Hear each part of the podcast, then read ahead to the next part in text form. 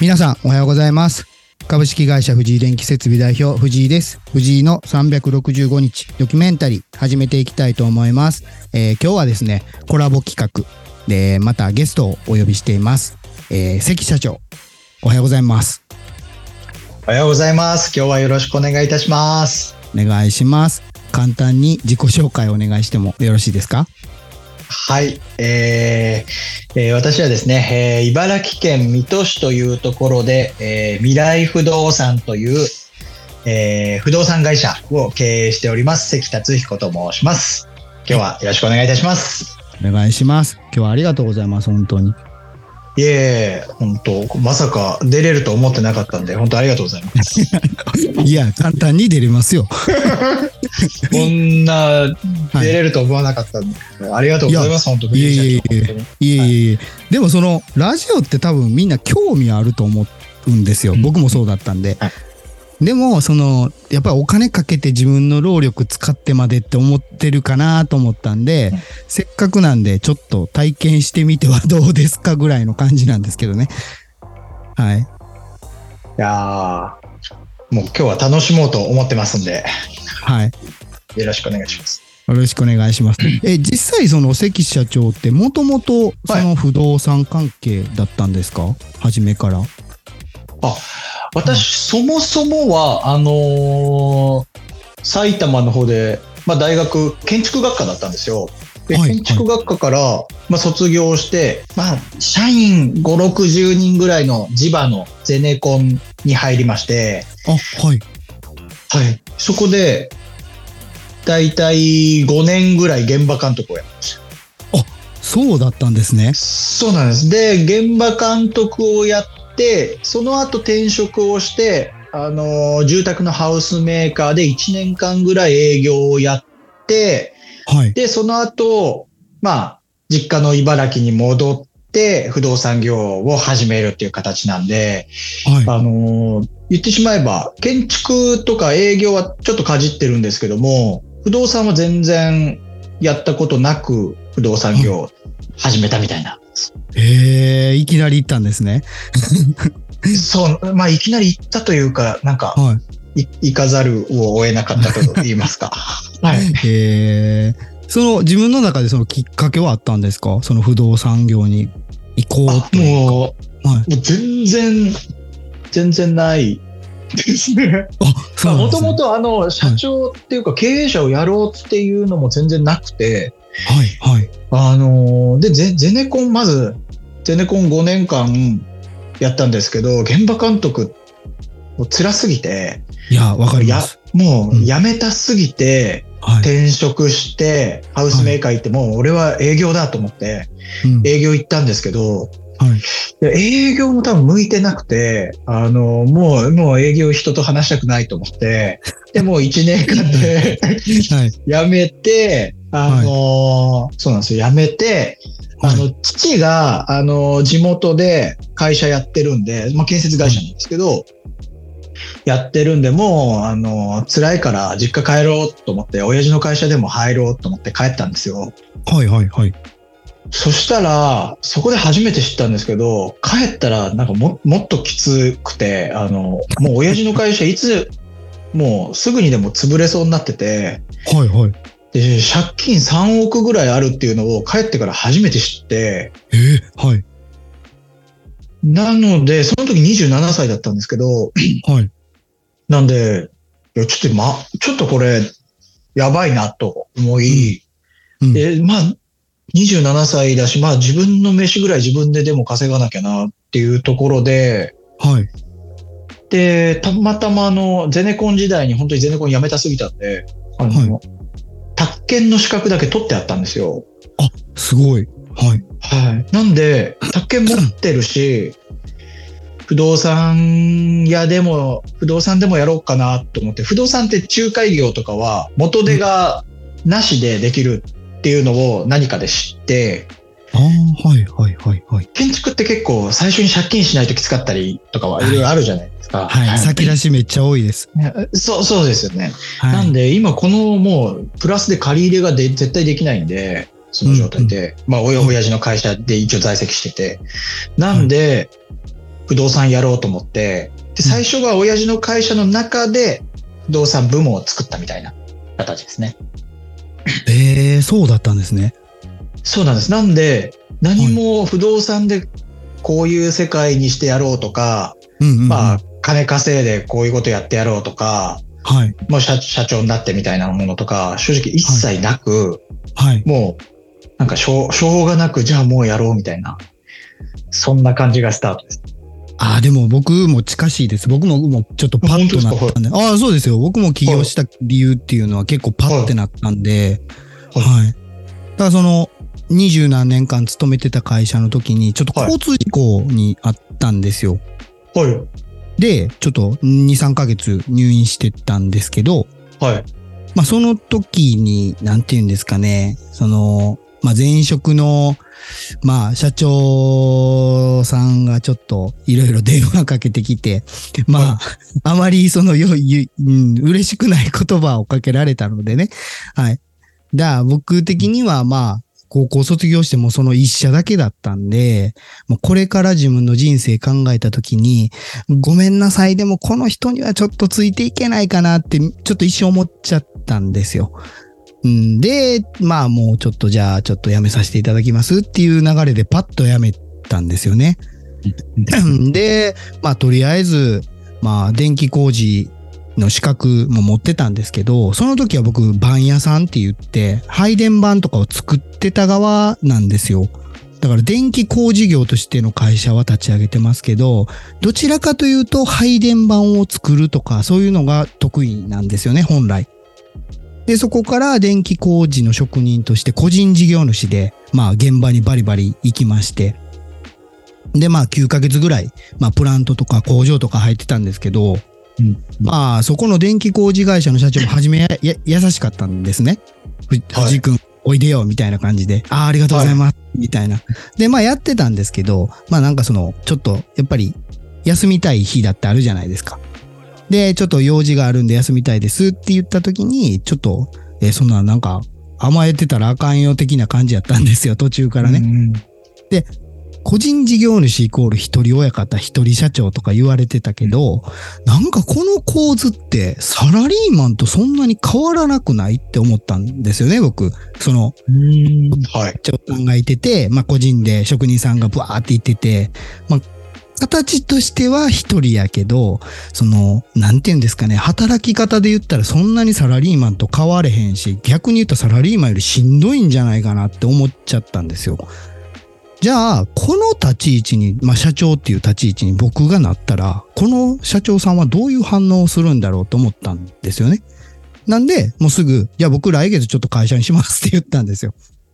はい。そんなんできっこないよみたいな、そんな人脈もその、もないのに実績もって言われて、いや、うんできる、できます、やりますみたいな感じでやったっていう、その、まあ、そんな感じです。えええ、ちなみにその個人事業主だった期間ってどのぐらいだったんですか？9ヶ月です。ああ、ああ、もうだからその、法人なりするのに、その年商1000万とかもうそんな無視です。いきなりやりました。はい。もういきんよ、みたいな。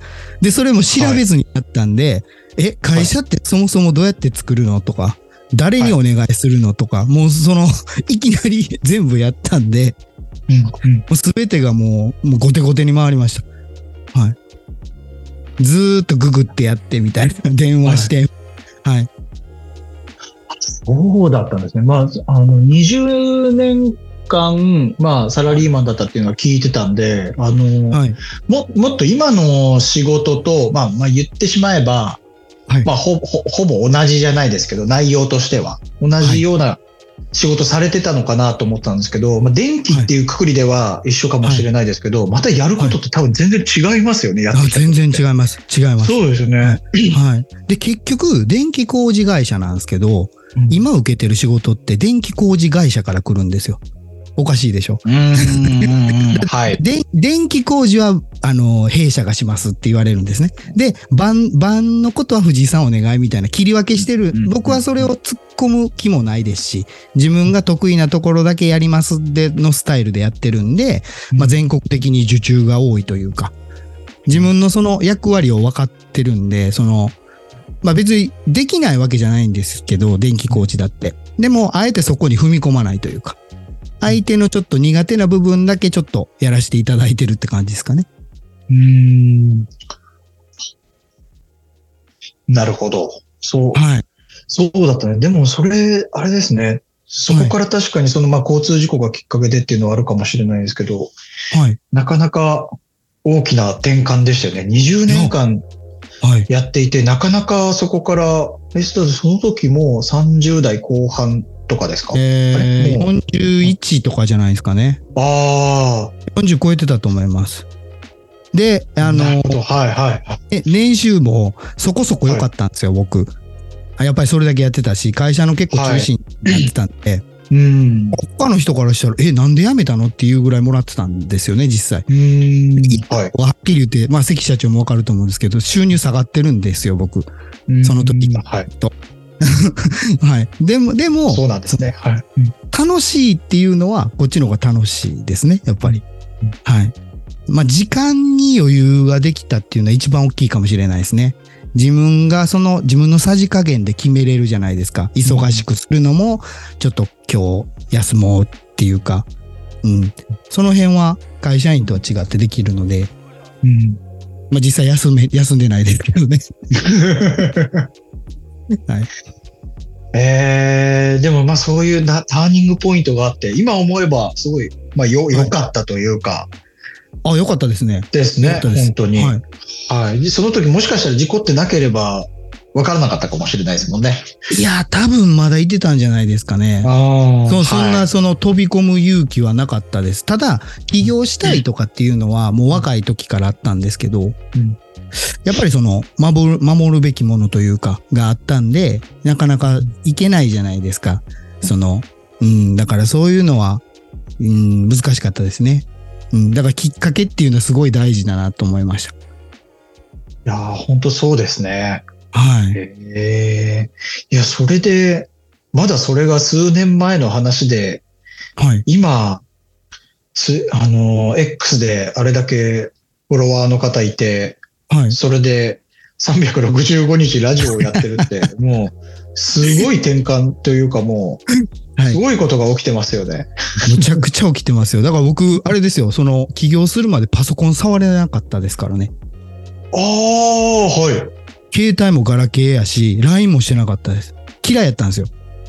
あの、職人やったんで。もう、用事あんやったら会うか、電話したらいいやん派やったんですよ。もう本当に昭和のアナアナログ人間というか、ああ、そんなちまちま LINE みたいな。な。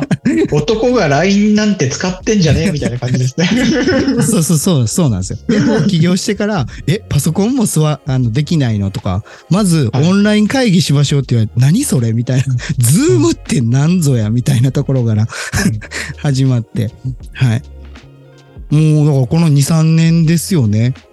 まあ、いろいろラジオとかでも言ってますけど、この喋り方もこの2、3年で変えてるんで、ええはい。もうもっと口悪いんですよ、僕。言葉遣いが。本来はね。はい。そうですか。今だ、あの、はい今もうすごい、まあ、柔らかいと言いますか。はい。これはあの、自分でブランディングしてます。そうだったんですね。これブランディングによってこれが出されてるんですね。そうです。もう普通に素で喋ったら多分みんな怖いって言うと思います。で、そういう気はないんですけど、やっぱり地元が、あの、関西の和歌山っていう、ちょっと、ううんーんとね、関西弁でもちょっとききついんですよね。早口だし、言葉遣いがちょっと、うん。あ、なんか和歌山ってそういうイメージちょっとあるかもしれない。はい、そうなんですよ。だから本人たちは普通なんですけど、周りの人からすると多分、ちょっと怖いかもしれないですね。それで見た目こんなんなんで、余計に思われるじゃないですか。うんそう。だから自分で起業した時にちょっとブランディングしようと思って 変えましたね。あ、でもそこをなんか、あれですね。あの、自分で自分をちゃんときちんと俯瞰して見ていらっしゃってっていうところが素晴らしいです。はい。いや、でも本当にその初めてのことなんで、起業にしてもうん社長っていう肩書きにしても、何をどうしていいかまずわかんないし、その、知り合いに聞く社長さんって当然いないんで、もう本当に我流でしかないんですよねうん。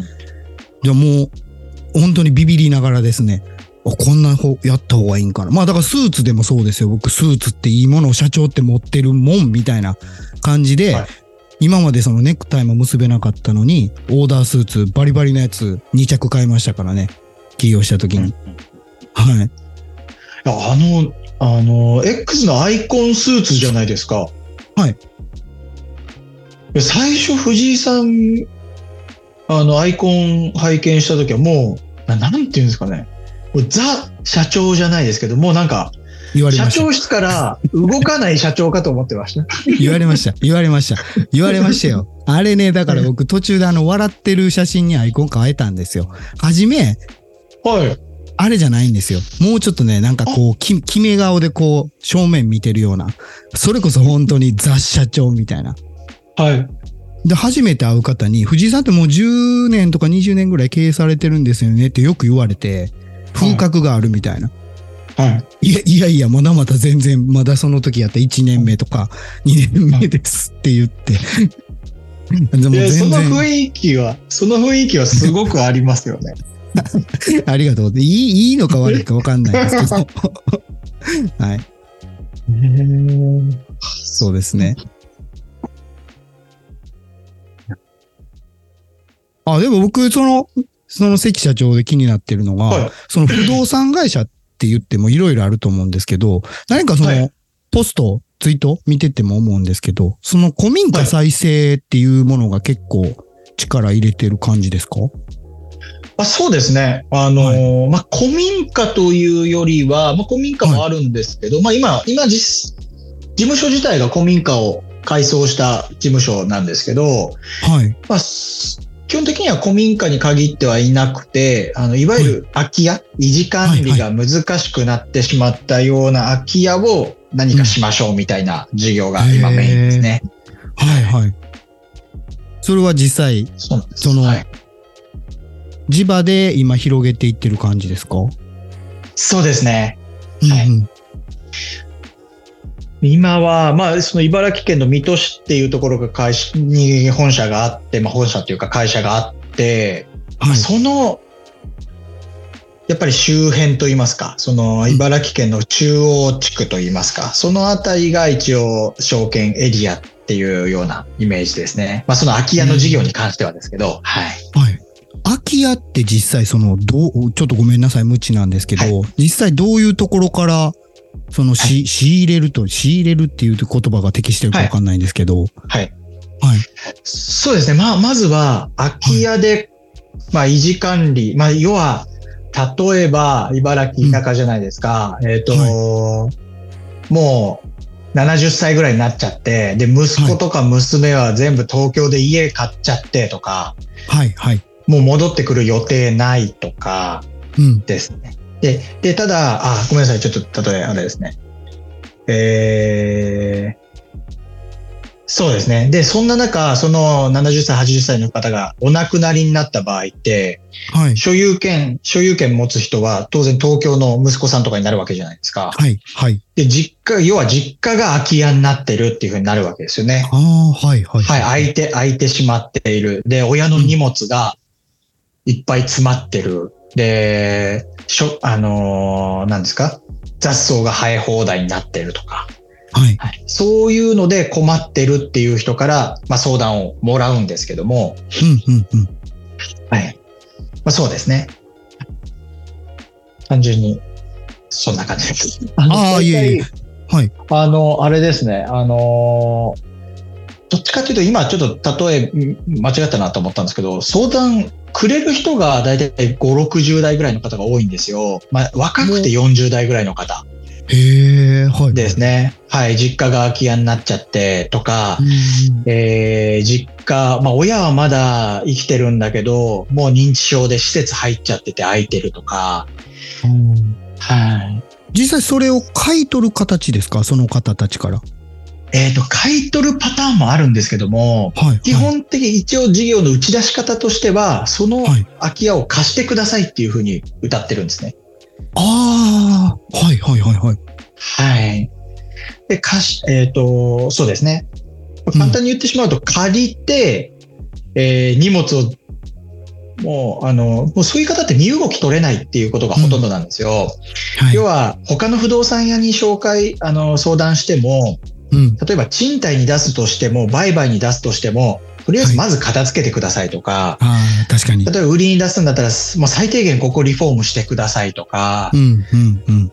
まあそれを請け負いたいっていうのは不動産屋ではあるんでしょうけど、まあはいそれをやってもらって、綺麗な状態になったらちゃんと相談を受けますよみたいなスタンスなんですよ。不動産業者って。うんでもそもそ、も、そもそもそういう人たちってあの、片付けとか、そこがもう難しいから相談してるみたいなとこあると思うんですよ。確かに、確かに。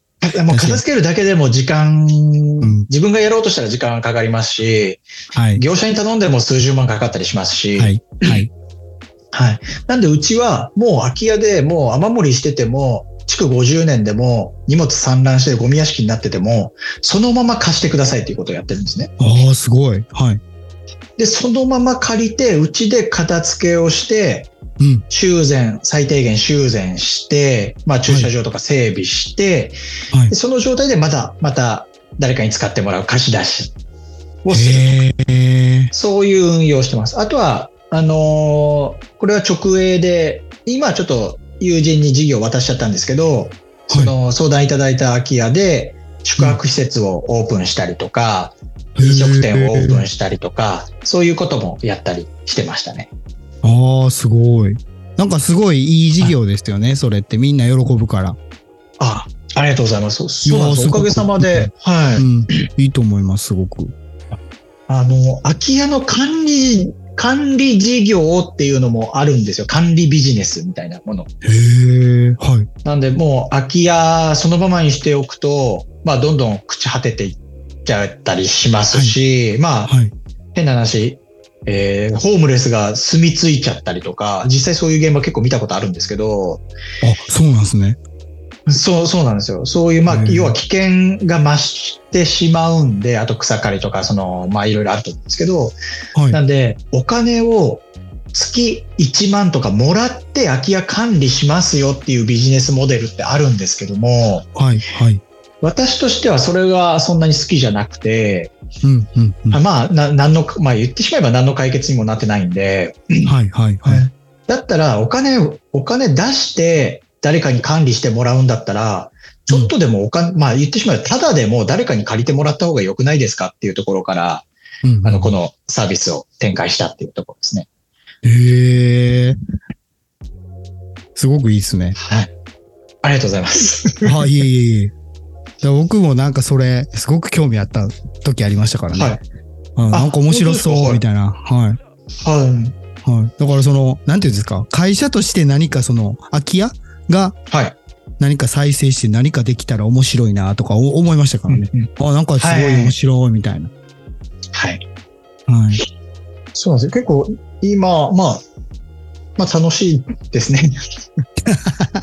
はい私、私自身も、あのーまあ、説得力を持たせようと思いまして、あんまり空き家を解決しますっていう社長が、うんうんあの、ピカピカのマンションに住んでいても、なんか説得力ないかなと思って、はい。あのー今、築50年の雨、はもともとですけど、雨漏りしてて庭がジャングルみたいなところの空き家に引っ越したんですよ。4年ぐらい前。はい、はい、はい。はい。で、今住んでますね。まだ、そこに。いどう、どうですか？住んでみて。や、でも全然、うん。全然快適ですね。快適なんですね。なんで、はいはい。あのーまあ、当然もうほぼただ同然ぐらいでもう借りて住んでるんですけど、あ、はい、はい。はい。なんで、なんかすごいこだわか。すただ、う私、普通に妻と子供と犬とっているんですけど、はいそれで問題なく暮らせているんで、うん、うん、うん。なんか、そうですね。それで全然平穏に幸せに今のところ暮らしているんで、はい。やっぱりなんか別に、やっぱり地方だと特にですけど、新築志向とかすごい高いんですよ。はい、はい、はい。新絶対30超えたら新築買うみたいなのって結構まだあったりするんですけど、はい。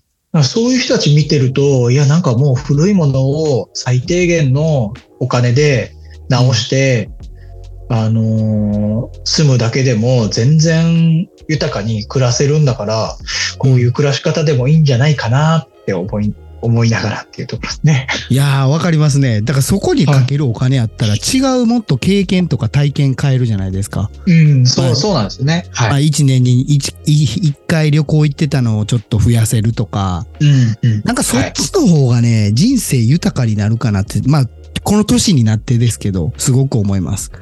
はいいや、うん、本当に、うん、そうですよね。なんか今ちょっとふこの話になってしまったんで、不動産っぽい話してしまうと、えっと、まあ、ごめんなさい。あの、住宅ローンの今の、あの、関西の平均年齢が、今な、確か73歳とかなんですよね。はい、はい、はい。いや、とんでもなく高いじゃないですか。はい。はい。なんで、あの、本当に、今、マイホーム、まあ、これは藤井さんとかじゃなくて、一般的な話ですよ。なんか、はい。なんかもう、み、みんな本当に大丈夫かなって私ちょっと思ってしまうんですけど、はい。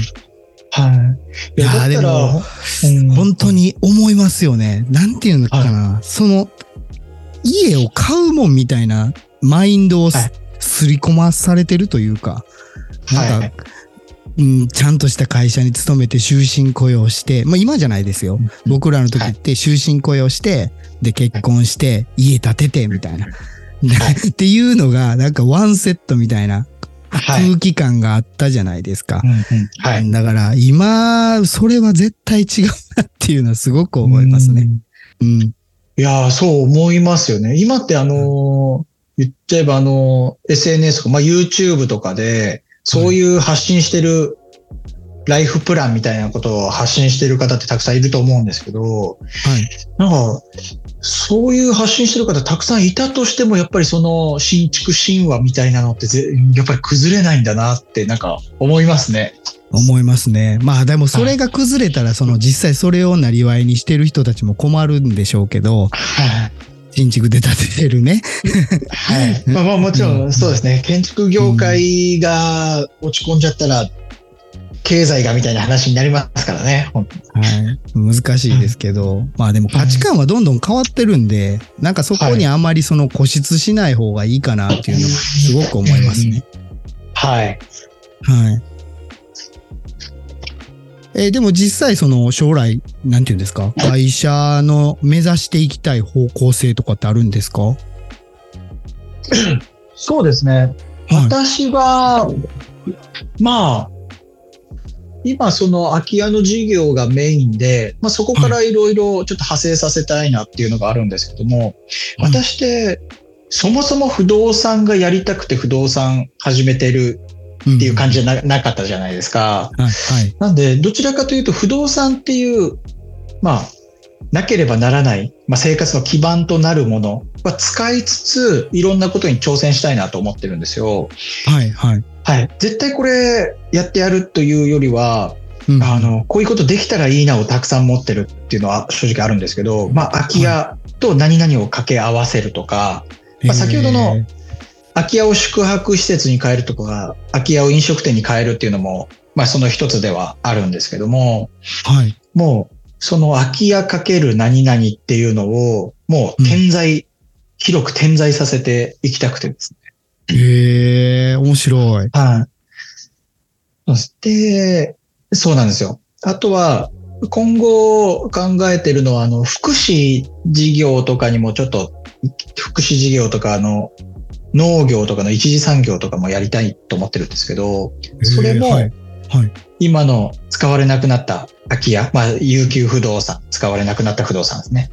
はいそういったものをか活用してつなぎ合わせてやっていきたいなとはい。いうところなんですよね。ええ、すごいですね。なんでごごめんなさい、ちょっと話まとまってなくてあれなんですけどあ、全然全然全然大丈夫だと思いますよ。私、え X で書かせてもらってるんですけど、あの、プロフィールに書かせてもらってるんですけど、あの、宇宙関係の事業をしたいんですよ。ああ、馬場さんってご存知ですか？僕一回ラジオ配信した。ああ、はい。あ、でもそ、そのラジオはちょっと聞いてはいなかったんですけど、はい。はい。